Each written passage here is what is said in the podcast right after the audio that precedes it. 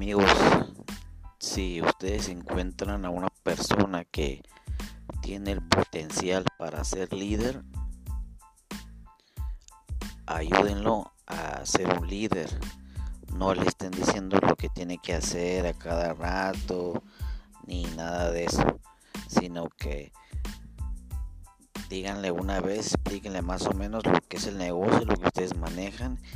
y ábranle una cancha para que él se pueda mover y una vez que él se pueda mover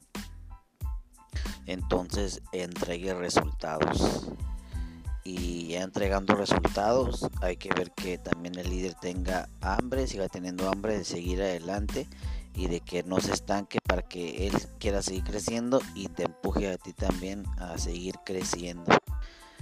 Porque la mayoría de veces a la gente se asusta porque cuando ve un líder dice, ay, me va a quitar mi trabajo, me va a quitar esto. Y no,